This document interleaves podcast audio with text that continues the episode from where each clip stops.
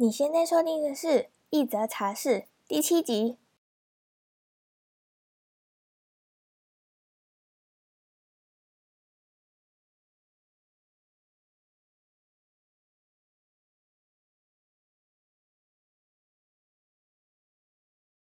嗨，欢迎回到《一则茶室》，我是这个节目的主持人 Joyce。你知道“极简生活”这个名词吗？还是你已经开始你的极简主义了呢？今天呢，我想要和你分享我接触极简生活前后的对比的差别，对我来说有什么改变？另外呢，我想问你，追踪我的 Instagram 了吗？现在有越来越多人在那里和我互动喽，我真的非常喜欢，就是有人私讯我，然后我回讯息给他的那种感觉。如果你还没追踪的话，你可以先暂停一下，去 Instagram 上面搜寻 J O Y C E H S H 点 C O，就可以在那边和我 say hi 喽。我期待在那里见到你。在节目开始之前呢，我还是一样要分享一段话给你。极简生活除了可以极简生活上的用品之外，心灵也是可以达到极简的哦。准备好了吗？我们开始吧。过年又快到啦，你开始打扫你家了吗？还是你像我一样喜欢拖到最后才开始打扫呢？其实我不是因为懒惰而拖到最后才开始打扫的，我要先澄清一下。好了，这可能是借口，因为我的鼻子会过敏，只要一打扫，有那灰尘在空中飞的时候，我那一天一定会一直打喷嚏，我的鼻子也一定会被我给揉烂。但如果我戴着口罩，我又会因为换气不足而感到窒息，是不是有点难伺候呢？所以我喜欢把所有的打扫全部集中在一天里面进行，这样我只需要忍耐一天就可以了，身体也比较负荷得了。之前我有看到一本书，叫做《我决定极简生活》，不知道你有没有看过？我非常佩服作者的极简方式，呃，应该说。我非常佩服日本人的极简方式。作者家只剩下一张桌子，电视就放在地上，没有床，因为他睡在榻榻米上面。衣柜里面大概就冬天加夏天大概只有十五件衣服左右而已。有些其他的案例的人，甚至只是在衣柜里面塞一块木板就可以当桌子来使用。作者提到，假设你今天要出国。把你出国时需要用的东西全部都装进一个行李箱，行李箱以外的所有东西，你全部都可以极简掉。Oh my god，这是什么神的境界？我现在还没有办法做到，我顶多可以极简掉一些些衣服、摆饰品，或者是没有在用的东西，但要我的生活用品瞬间只剩下。一卡行李箱里的东西，我觉得我还需要几年的修炼。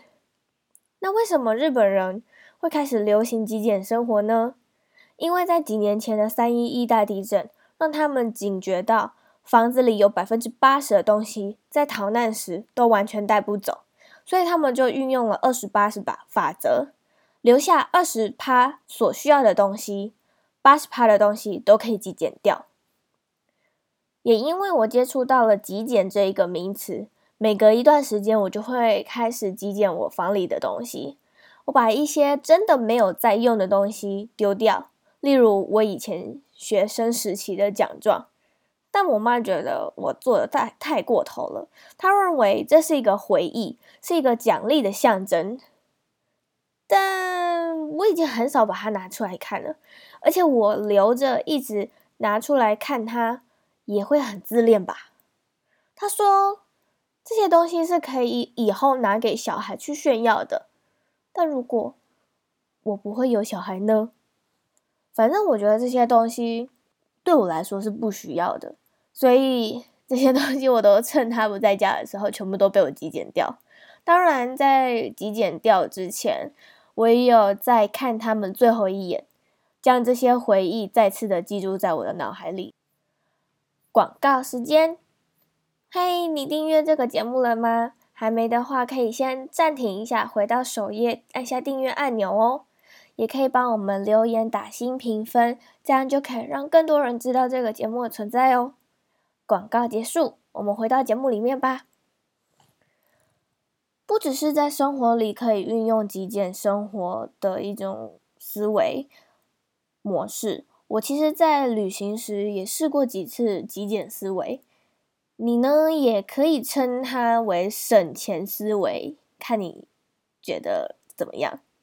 以前呢，我只要看到喜欢的东西，或者觉得哇天哪，这个太可爱了，我就想都没想就直接把它买回家。那买回家的时候，我就觉得呃，这对我来说好像用不到，或者是摆在那边也只是长灰尘而已，以至于我房里有很多旅行当时买的战利品。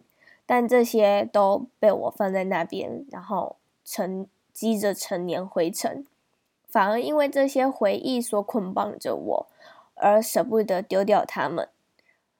之后我出去旅行时，我就会开始思考：这是我必要的东西吗？还是我想要的东西呢？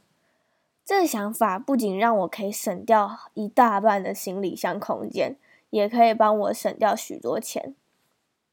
其实极简大致上可以分为：一、不执着于过去；二、只留下让自己怦然心动的东西；三、少就是多。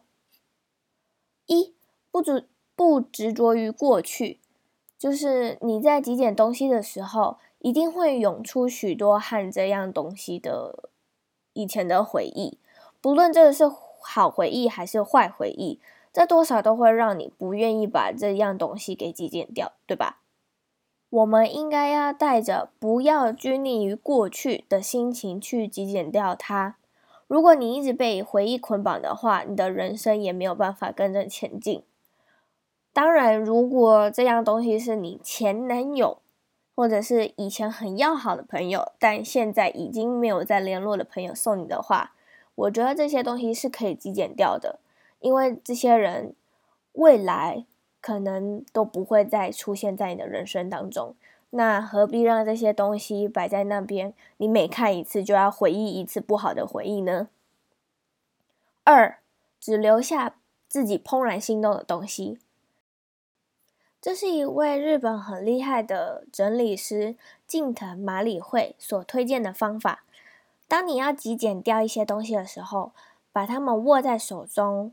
如果你还有感觉到怦然心动那种“啾”的感觉的话，就把它留下；如果没有的话，也请用感恩的心去极简掉它，并且对他说：“谢谢你，在我的生命当中陪我度过一段日子。”用这种方式去感谢他，然后再极简掉它，因为他近田麻里会相信每一件物品。都是有它的能量，或者是生命，看你要怎么去说它。反正他觉得就是要带着感谢的心去向他好好的说再见。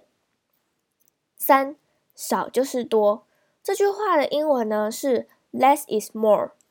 我也是静下心来思考过后，才可以理解这句话的深意。因为你生活中的物品变少了。但是你的人生获得了更多。举例来说呢，就是如果今天你把一台电动游戏机极简掉，原本你花很多时间在打电动，但因为它现在已经不在你的生命里了，所以你有更多的时间可以去做自己想做的事，或者是和家人相处。很神奇的是，当东西越少，空间越辽阔的时候，人们的心情也有如海阔天空般的自在。就像是我们很喜欢去海边，只要看到海，就会觉得心情很好的感觉，就是那种辽阔感。我接触极简生活之后呢，我发现我的钱存的比以前多了。每次看到那些促销广告，也可以很冷静的不再乱买东西，也渐渐的有减少了购买的欲望。我房里的东西也在我不定期的整理中渐渐的减少。虽然还有许多可以极简掉的东西，但可以看出有一点一点的在整理掉。如果你有遇到难以割舍的东西的话，可以先去整理其他东西。等以后准备好了再整理也可以。你也可以试着问自己，这些也许当初是舍不得丢，或者是有纪念价值、不希望丢的东西，真的有必要留下来吗？今天的重点整理：一、极简不是把所有的东西全部都扔掉，而是留下必要的东西。